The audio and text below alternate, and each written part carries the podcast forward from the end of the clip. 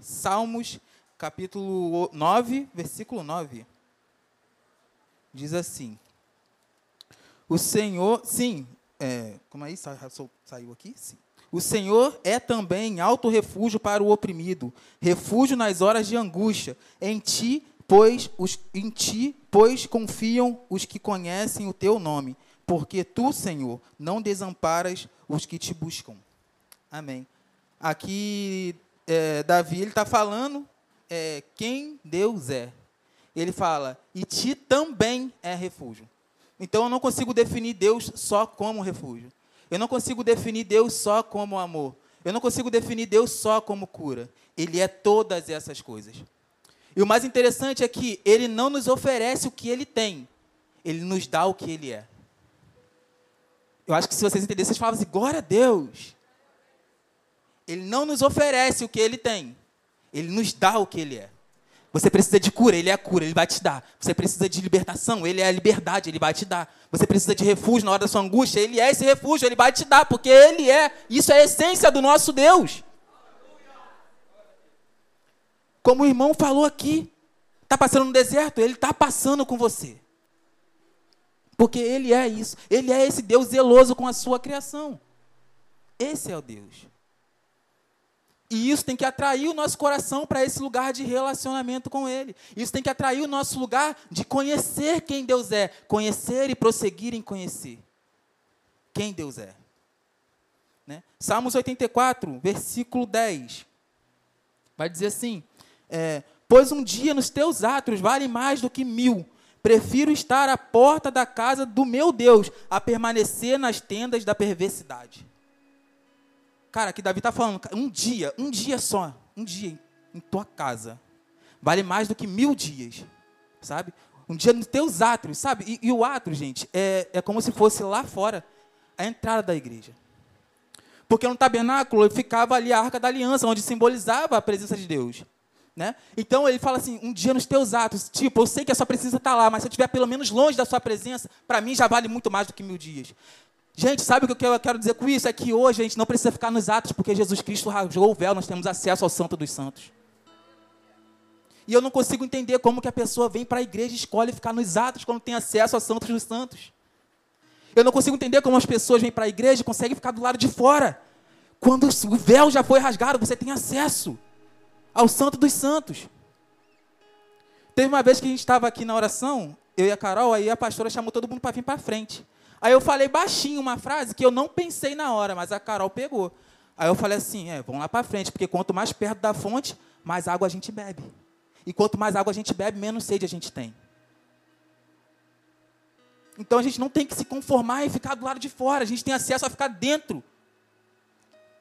A gente tem acesso à presença do Senhor. Sabe? A presença pura, verdadeira, não terceirizada. Não temos um sacerdote para nos impedir de entrar no Santo dos Santos, porque nós somos pecadores, não. Muito pelo contrário, nós temos um sacerdote que está sentado do lado do Pai, que intercede por nós. E ele nos impulsiona a estar mais perto do Senhor. O que os sacerdotes humanos, carnais, faziam, que era tirar as pessoas de perto de Deus, o sacerdote é perfeito, Jesus Cristo, ele impulsiona a gente a estar para mais perto de Deus. E o nosso coração tem que ser atraído para esse lugar para esse lugar de não é, ter um relacionamento com Deus pelo que Ele pode me dar, mas por quem Ele é. Por quem Ele é. Eu tenho aprendido nas minhas orações orar agradecendo a Deus por quem Ele é, não pelo que Ele pode me dar. Nas minhas orações, nas nossas orações, na nossa casa, quando a gente vai almoçar, jantar, a gente sempre ora, Senhor, que o motivo da nossa gratidão ao Senhor não venha ser pelo que a gente tem, não pelo que o Senhor pode nos dar, mas por quem o Senhor é. Porque Deus é bom, Deus é misericordioso. Sabe, irmãos? E muitas vezes somos, nós somos atraídos para perto de Deus pelo que Ele pode nos dar. Isso é interesse. Nós não devemos nos relacionar com Deus por, por interesse. Porque Ele nos dá nada por interesse, Ele nos dá por amor. Então nós devemos nos relacionar com Deus por amor, quem Ele é. Amém? Isso, esse, tem que ser, esse lugar tem que ser atraído no nosso coração. Porque se a gente for atraído por interesse, a gente pode se comparar ao filho pródigo ou à igreja de Laodiceia. São duas histórias diferentes, mas que têm um findar parecido, né? O filho pródigo, ele estava com o coração no dinheiro. Ele pegou o dinheiro do pai e saiu da casa do pai. A igreja de Laodiceia tirou os olhos de Jesus Cristo, pegou o dinheiro e tirou o pai de casa. São duas histórias diferentes, mas se a gente não se, se ligar na nossa maneira de nos relacionarmos com Deus, nós podemos ser um desses dois. Ou pegar o dinheiro e sair casa, da casa do pai, ou estar na casa do pai com as nossas bênçãos e tirar o pai da casa. O filho pródigo a gente sabe que voltou para casa, mas a igreja de Laodiceia a gente não sabe se abriu a porta para Jesus. Nós temos a escolha de escolher como nos relacionarmos com o nosso Deus. Como colocar o nosso coração grato diante do nosso Deus, diante de tudo que Ele tem feito por nós. Mas que essa não venha a ser a nossa motivação de estar na casa do Senhor. Porque Deus não é uma moeda de troca. A graça que, favor imerecido, não foi derramado por nós através de uma moeda de troca. Não. Foi graça. Foi graça. Sabe? Que Efésios vai dizer que pela graça vocês são salvos. Isso é motivo de atrair o nosso coração para mais perto de quem Deus é. Ainda que Deus não faça mais nada por ninguém aqui, Deus ainda já estava sendo bom.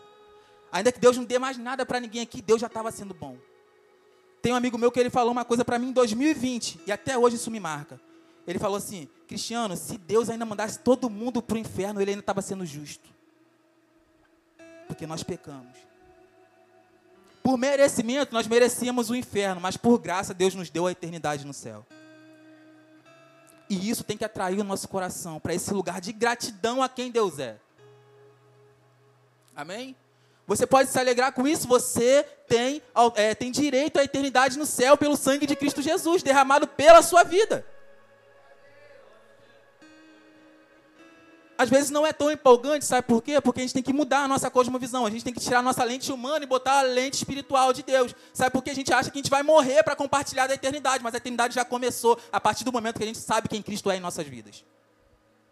João 11, 25 vai mostrar Jesus falando: Eu sou ressurreição e vida, aquele que crê em mim, ainda que morra, viverá. E isso tem que trazer alegria ao nosso coração. E quando a gente começa a entender isso, a gente começa a ficar mais alegre ainda no Senhor e mais querer estar mais perto dele entendendo que tudo que Ele já me deu de valioso foi a vida eterna. Isso é motivo de se alegrar, motivo de ser grato ao Senhor, pelo favor imerecido né, que Ele derramou sobre nós. A gente pensa, a gente é tão pecador, Cristiano. É, nós somos pecadores, ué. mas Ele nos ama. Ele escolheu nos amar. Antes de tudo, Ele nos escolheu primeiro, como a palavra diz. Ele escolheu. E por Ele nos amar, Ele intercede por nós. Sabe? Ele nos livra do nosso acusador. Muitas das vezes tem vozes no nosso ouvido, às vezes as vozes do nosso próprio eu, sabe? Que vem falar: você não é digno, cara. Você é pecador. Você peca. Mas está repreendido em nome de Jesus, cara. Que a gente vem ouvir apenas a voz do Espírito Santo dizendo o que ele diz ao nosso respeito. Porque a palavra de Deus diz que só ele sabe os pensamentos que tem sobre nós. São pensamentos de paz. Esse é o pensamento que ele tem sobre nós. E Jesus Cristo, ele intercede por nós sobre isso, né? Eu gostaria que a gente abrisse a Bíblia agora no livro de João, capítulo 8. É uma história bem conhecida de todos que já leram os evangelhos.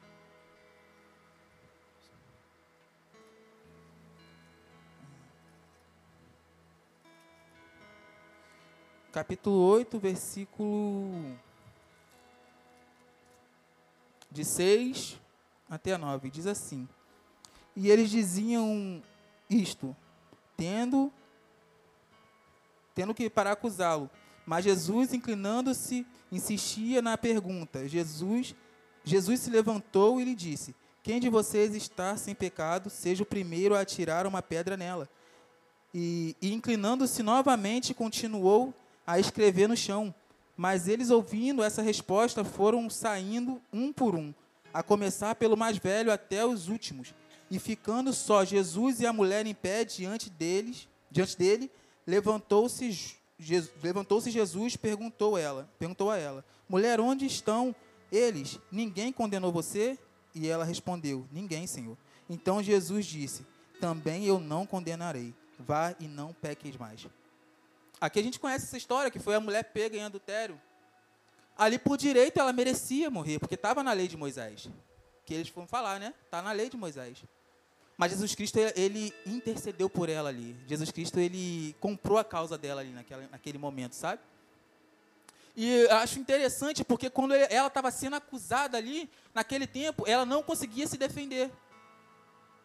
Ela não conseguia se defender, ela não queria, não conseguia falar nada. E Jesus vem e fala. Sabe, irmão? Isso é bondade do Senhor Jesus, ele nos defende, cara, na hora das acusações.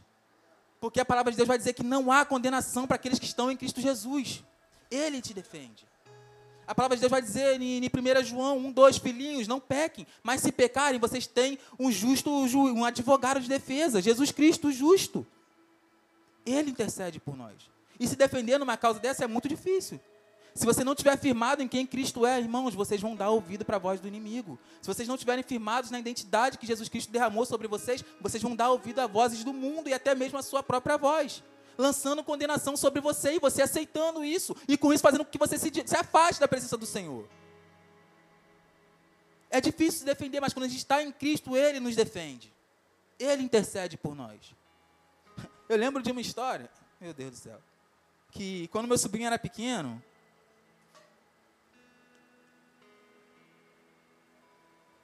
Minha mãe comprava leite ninho, leite em pó, ninho.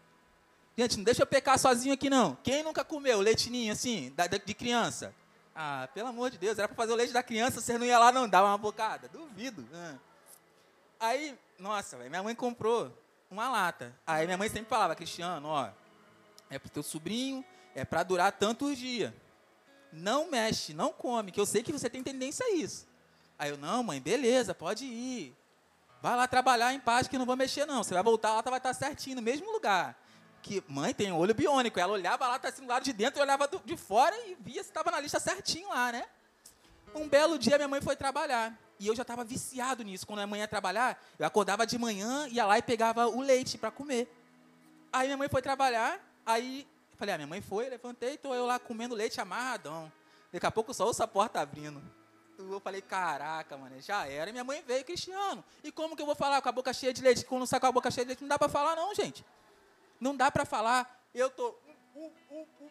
Minha mãe, Cristiano, eu, uh, uh. quando ela chegou, irmão, não deu nem para limpar, que o negócio, quando mais você vai limpando, mais vai sujando a, o rosto mais ainda, né? E ela, você comeu leite? Como é que eu vou falar que não? Eu queria falar que não, mas minha boca não deixava, porque a boca estava cheia, toda suja.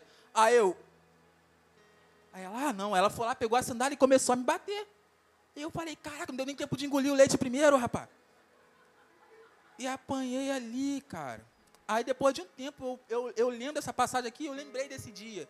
Que quando a gente realmente está no eu, a gente não consegue se defender. É difícil a gente falar alguma coisa para a gente se defender, porque não dá. A gente foi pego no fraga ali, sabe? Mas graças a Deus nós temos Jesus Cristo que nos defende, cara. Graças a Deus nós não precisamos apanhar do inferno. Nós não precisamos apanhar do mundo, porque Jesus Cristo ele intercede por nós. Porque temos um advogado justo e fiel ao do lado do Pai, Jesus Cristo, sabe? E isso tem que atrair o meu lugar para esse lugar, meu coração para esse lugar de gratidão a quem Ele é, de saber que Ele intercede por mim. Amém? E quando eu quero me relacionar, me entendo nesse lugar, eu quero ter um relacionamento saudável com Deus, né? eu entendo que eu tenho que ter um relacionamento com Ele, porque assim, é uma coisa que eu tenho entendido muito aqui. Jesus Cristo, Ele quer que a gente não passe fome eterna. Porque Ele fala, eu sou o pão da vida. Ele fala, é, é, é, eu sou é, rios de águas vivas, né? Do seu interior fluirão rios de águas vivas, que é o próprio Cristo. Sabe? Por quê? Porque Ele não quer que a gente passe fome eterna. Ele é o pão da vida. Sabe? Ele não quer que a gente passe sede eterna. Um dia aqui na oração, Deus ele me trouxe uma oração que eu orei aqui, que tava, e Deus falava no meu coração: Meus filhos passam fome e sede porque quer. Porque tem uma mesa preparada para eles, uma mesa eterna, e eles não querem se assentar. Meus filhos estão passando sede porque eles não querem beber da fonte. E Deus está chamando a gente para um relacionamento, gente, íntimo e profundo com Ele, sabe? De conhecer quem Ele é e prosseguir conhecer quem Ele é. É um relacionamento, é esse lugar. E nós, muitas das vezes, escolhemos passar fome porque nós queremos. Quando ele falou lá para o povo que ele era o pão da vida, aquele que, que comer dele nunca mais teria fome e tal, o povo saiu de perto de Jesus porque achando que ele ia dar pão físico. E eles viram pros, ele vira para os discípulos e fala: vocês não vão não? Aí Pedro vem dar uma afirmação, a maior afirmação da fé aura que eu tenho no, no, no, no Novo Testamento ali. Pedro fala: Para quem nós iremos, Senhor? Se só o Senhor tem palavras de vida eterna. Só o Senhor é o pão da vida. Só o Senhor pode matar a minha fome eterna. Só o Senhor pode matar a minha sede eterna. Para quem eu irei? Qual outro Deus que fará isso por mim? E quando Pedro diz isso, eu não sei, irmãos. Mas, cara, Jesus Cristo falou que ele foi cheio, foi, foi o Espírito Santo que revelou aquilo ali. Eu acredito, não sei vocês, mas aí é uma, um pensamento meu, que ali eu, eu acredito que, que Pedro já estava tendo uma percepção real de que Jesus Cristo ia passar pela cruz. De aquelas palavras de Cristo não ia só ficar ali. Porque ele falou, só o Senhor tem palavras de vida eterna. Sabe? Então nós devemos ser atraídos para esse lugar sabendo que não há condenação em Cristo Jesus para nós, e isso tem que trazer o nosso coração para esse lugar de gratidão ao Senhor. Amém? Vocês se alegram ouvindo isso, gente? Eu me alegro, de verdade, eu me alegro demais, cara. Eu me alegro. Junto com, com a alegria vem uma empolgação de querer conhecer mais esse Deus, sabe? De saber que Ele é uma fonte inesgotável de água. De saber que Ele é uma fonte inesgotável de, de, de edificar a minha fé. Então isso me alegra e me impulsiona a conhecer mais ainda quem Deus é. Amém? Vamos lá, João 12, mesmo o livro, só passar umas folhinhas aí para frente. Do 1 ao 3.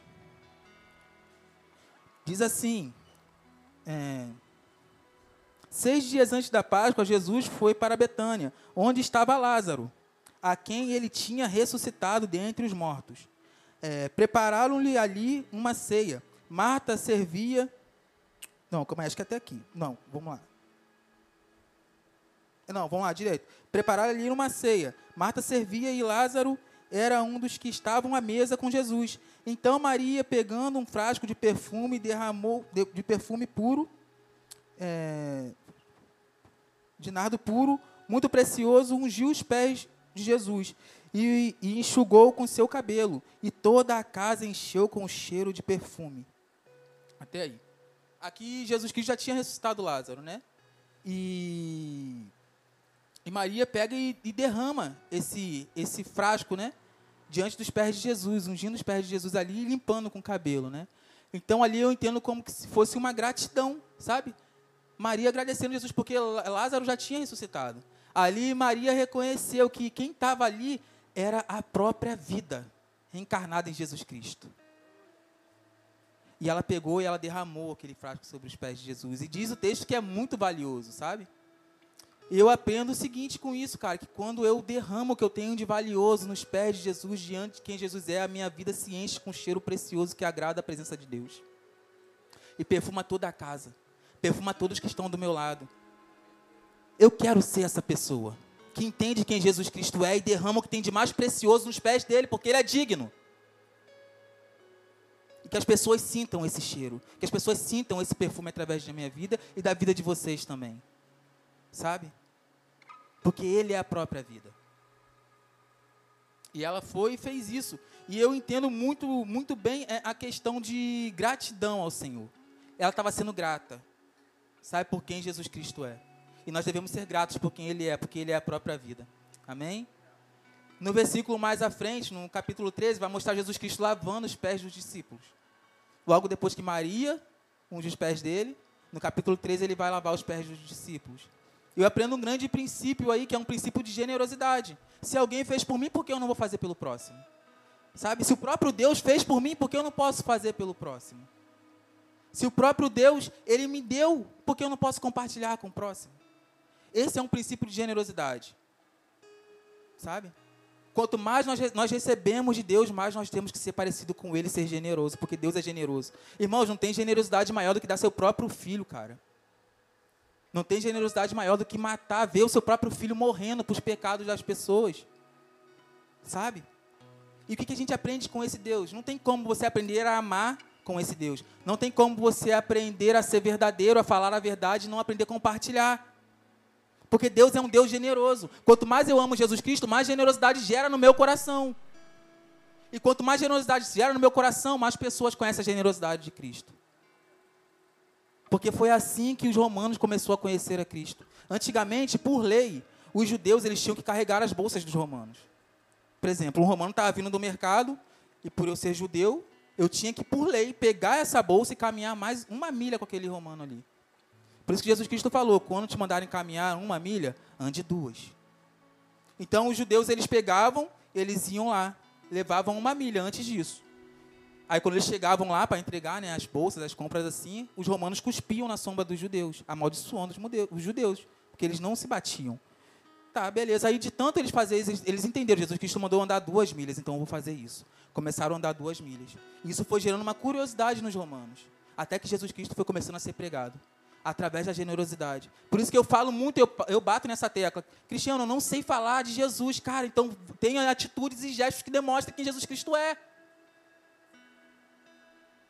Tem um escritor que fala: se você não sabe, pregue. Se for necessário, use as palavras. Se for necessário. Sabe por quê, irmãos? Palavras são lançadas ao vento todos os dias, mas atitudes marcam. Atitudes marcam. Eu estou pregando aqui, cara. Daqui a, quando acabar o culto, capaz de vocês saírem dali e não lembrar nenhum versículo, o primeiro versículo que eu li. Mas as atitudes que eu vou ter no dia a dia vai marcar e vai expressar quem Cristo é. Não sabe pregar? Beleza, então tem as atitudes que condiz com o reino do celestial de Jesus Cristo. Amém?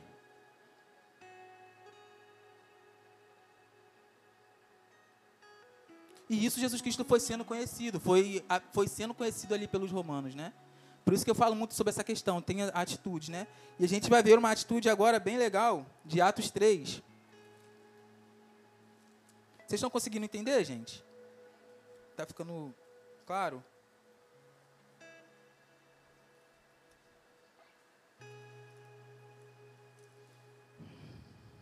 Atos 3, capítulo 1, o Dani pregou sobre essa palavra, muito bem pregado, amém.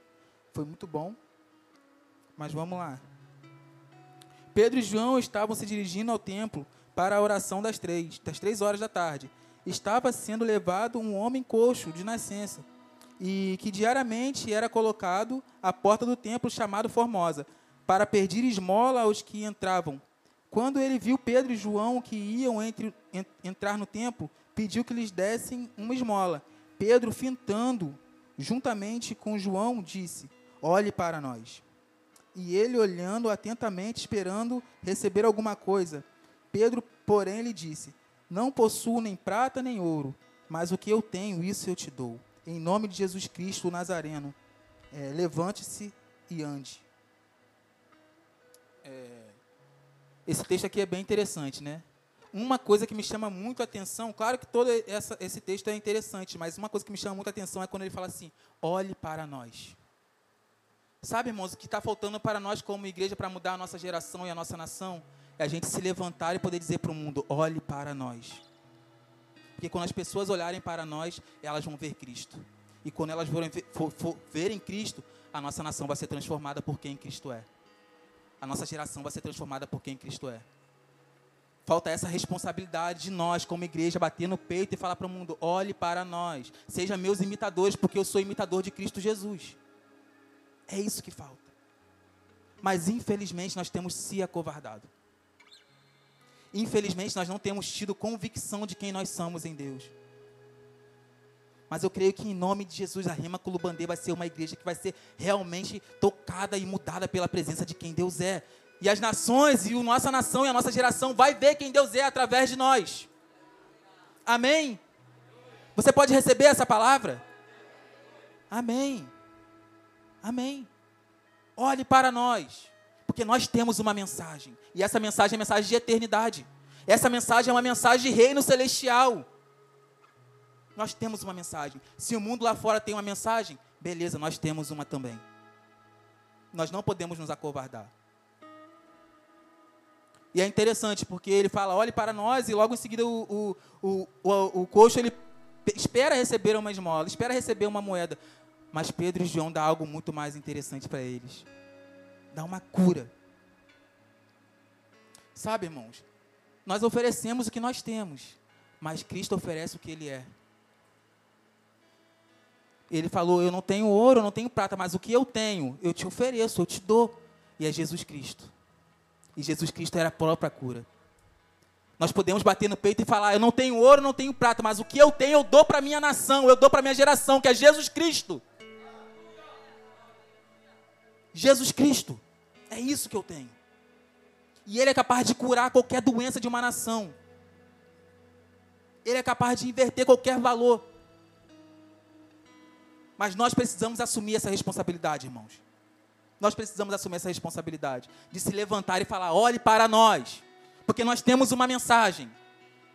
Porque nós somos filhos de Deus, embaixadores do céu nessa terra, nessa nação e nessa geração. Nós temos uma mensagem. Amém? E como que a gente vai fazer isso? A partir do momento que a gente conhecer quem Cristo é. Porque eu não posso dar o que eu não tenho. Eu não posso dar o que eu não tenho. O que eu tenho, eu te dou. Mas como que você vai dar se você não tem um relacionamento com Deus? Como você vai dar se você está precisando? É um coxo querendo curar outro coxo. É um paralítico querendo curar outro paralítico. É um cego querendo guiar outro cego pelo caminho. Para você dar, você tem que receber. Então, nosso, lugar tem que ser nosso coração tem que ser atraído para esse lugar de relacionamento com Deus. Nosso coração tem que ser atraído para esse lugar de conhecer quem Deus é para a gente poder falar com propriedade. Eu conheço a Cristo e eu posso te apresentar. Amém? Quando a gente oferece o que a gente tem de melhor, Cristo dá o que Ele é. Nós oferecemos Cristo Ele dá cura. Nós oferecemos Cristo Ele dá libertação. Nós oferecemos Cristo Ele dá eternidade. Ele dá vida e vida em abundância. Amém? E com isso o nome do Senhor é glorificado. E com isso o nome do Senhor vai sendo conhecido. E com isso meu coração vai sendo grato ao Senhor. Porque eu vejo Ele fazendo, operando milagres através de mim. Em mim e através de mim. E meu coração vai sendo grato ao Senhor cada vez mais. Sabe? Por isso que eu entendo quando a palavra de Deus diz que a alegria do Senhor é a nossa força. Eu não acredito que seja, eu estou sentado, aí vai vir uma alegria sobre mim, eu vou ganhar força e vou fazer alguma coisa para o Senhor. Não é mesmo eu estando cansado, e vou fazer alguma coisa para o Senhor, Ele vai me dar força, eu vou me alegrar, eu vou continuar fazendo. E vai sendo isso simultaneamente. Eu me canso, mas a alegria dele vai ser na minha força. Eu me canso, mas a alegria dele vai ser na minha força. E eu vou glorificando quem Ele é, até no meio da minha fraqueza, porque quando eu estou fraco, aí que eu estou forte. É isso. Não pensem que a alegria do Senhor vai ser a sua força se você estiver sentado sem fazer nada para Deus.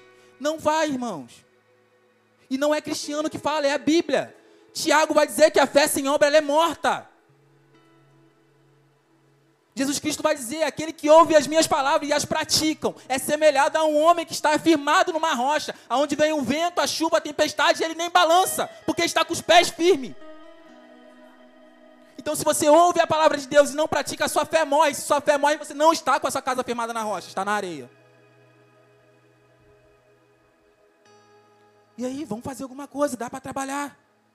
Tem espaço. Se a área é grande. Amém? E é a melhor maneira da gente demonstrar nossa gratidão ao Senhor. É não poupando esforços para honrar quem Ele é. Essa é a melhor maneira que tem de você, o coração, ser um coração generoso e gracioso diante de Deus. De agradar, sabe? E de agradecer ao Senhor. Eu não poupo esforço para honrar quem Ele é. É, eu me lembro de, dos, dos ou moravianos.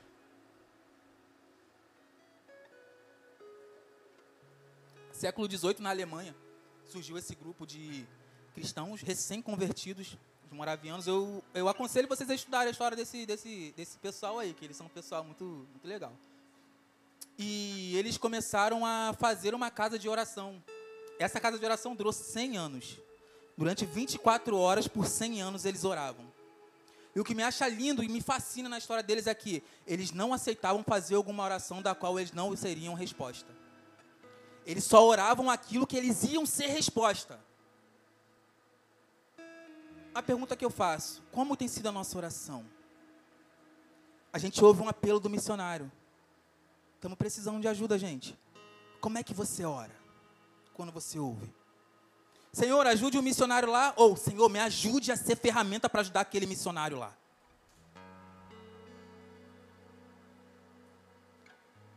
Senhor, tem uma igreja lá passando necessidade. Tem outras igrejas aí muito ricas. Manda aquela igreja ajudar, Senhor. Ou você ora, Senhor, eu quero me levantar como resposta para ajudar aquelas, aquelas pessoas. Eu ainda não tenho, Senhor, mas eu creio na Sua provisão de que o Senhor vai derramar sobre mim para mim poder abençoar eles lá. Irmãos, é por isso que eu falo sobre o carnê.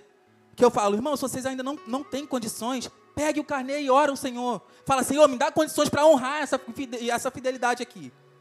Porque é para a tua obra. Irmãos, se é para a obra dele, ele vai derramar sobre você.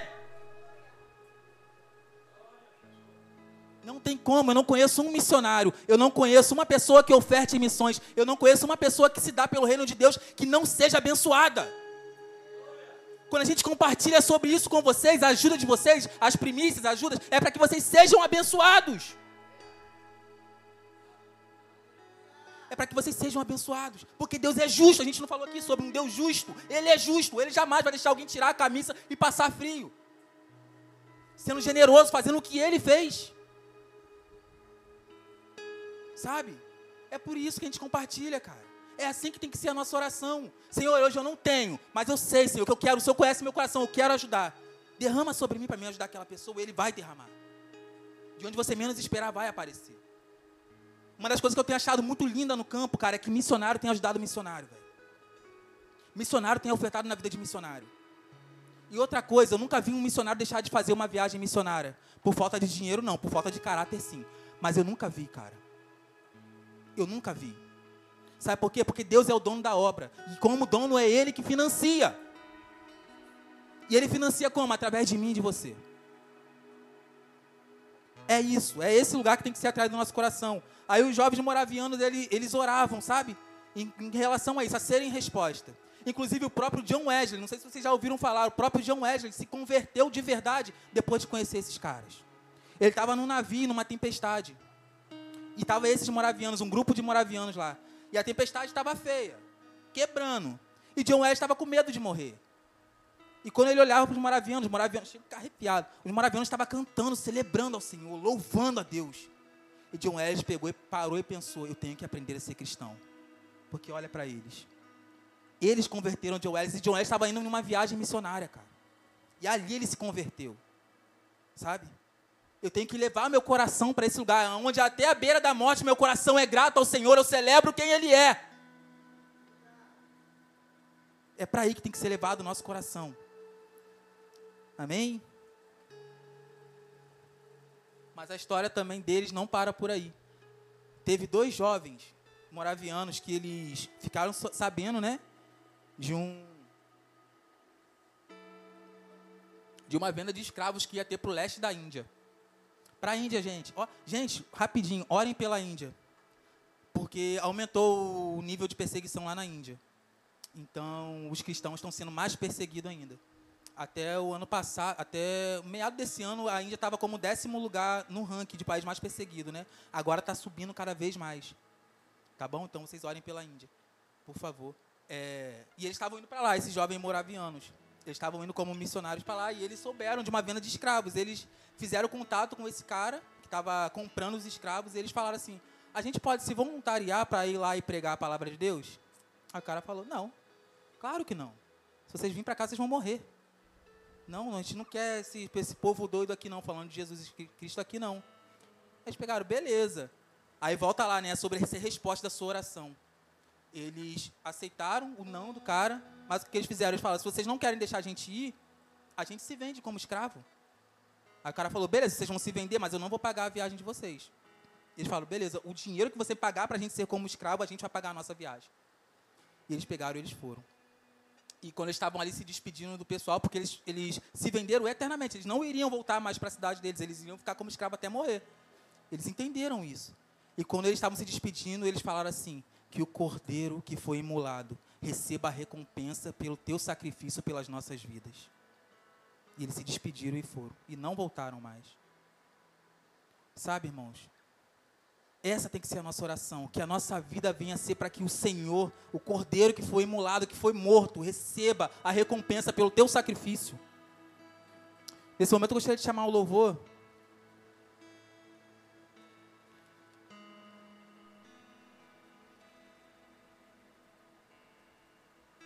Porque às vezes a gente acha que ser gratidão é só falar Jesus obrigado, Jesus obrigado, mas cara, tenham atitudes que expressem a sua gratidão ao Senhor, sabe? Que a sua vida venha ser realmente para a glória de Deus. Essa madrugada eu estava em casa, a gente estava fazendo o almoço de hoje já, uma hora da manhã, cara. Uma hora da manhã a gente botando feijão no fogo. Porque hoje o dia vai ser muito corrido. E chega um momento, cara, eu não sei, mas acho que os pais de família devem pensar assim. Que, que eu parei e pensei, cara, tô pensando igual pai de família. Eu parei e pensei assim, cara, olha só, tanto esforço, velho. Estamos vendendo pão de mel. Gente, olha ali para trás, rapidinho. Tem uns pães de mel ali. Eu e a Carol, a gente está vendendo esse pão de mel para um desafio de uma viagem que a gente já vai ter em janeiro.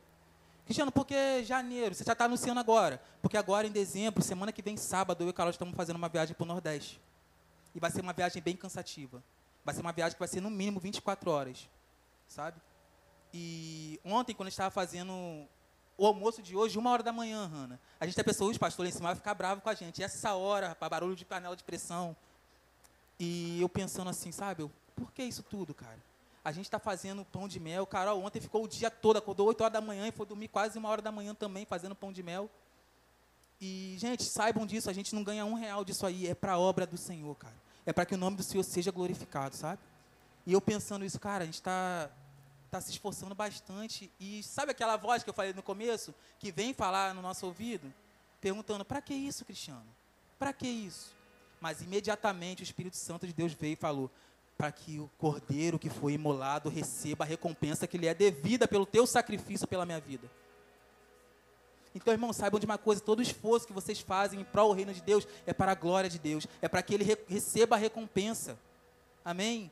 E se você não tem se posicionado nesse lugar de gratidão e disponibilidade ao Senhor, eu queria te convidar a ficar de pé nesse tempo. No começo de janeiro a gente vai ter o nosso workshop de evangelismo. Cara, vai ser muito bom. A gente vai disponibilizar ferramentas aqui boas para evangelismo. Na sexta-feira, dia 6, né, que vai ser abertura, vai estar vindo pregar o Rick. Ele é líder da Jocum Caxias, no Rio de Janeiro. Ele é um cara super voltado ao evangelismo, sabe? A, a, a, a propagar o evangelho mesmo. Vai ser muito bom, cara.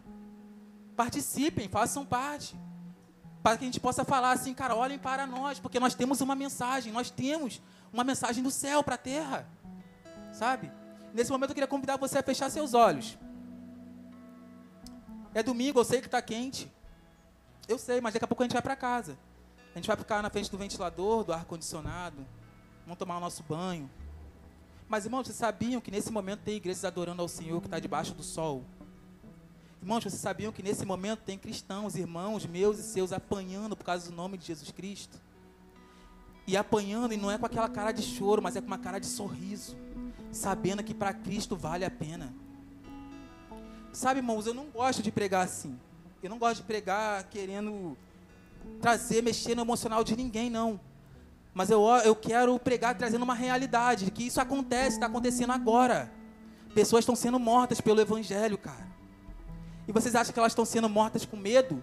Vocês acham que elas estão sendo mortas com arrependimento? Elas estão sendo mortas com coração grato ao Senhor. Sabe, irmãos, muitas das vezes é muito fácil falar que a gente dá a vida para o Senhor. É muito fácil a gente falar que a gente entrega de verdade a nossa vida ao Senhor.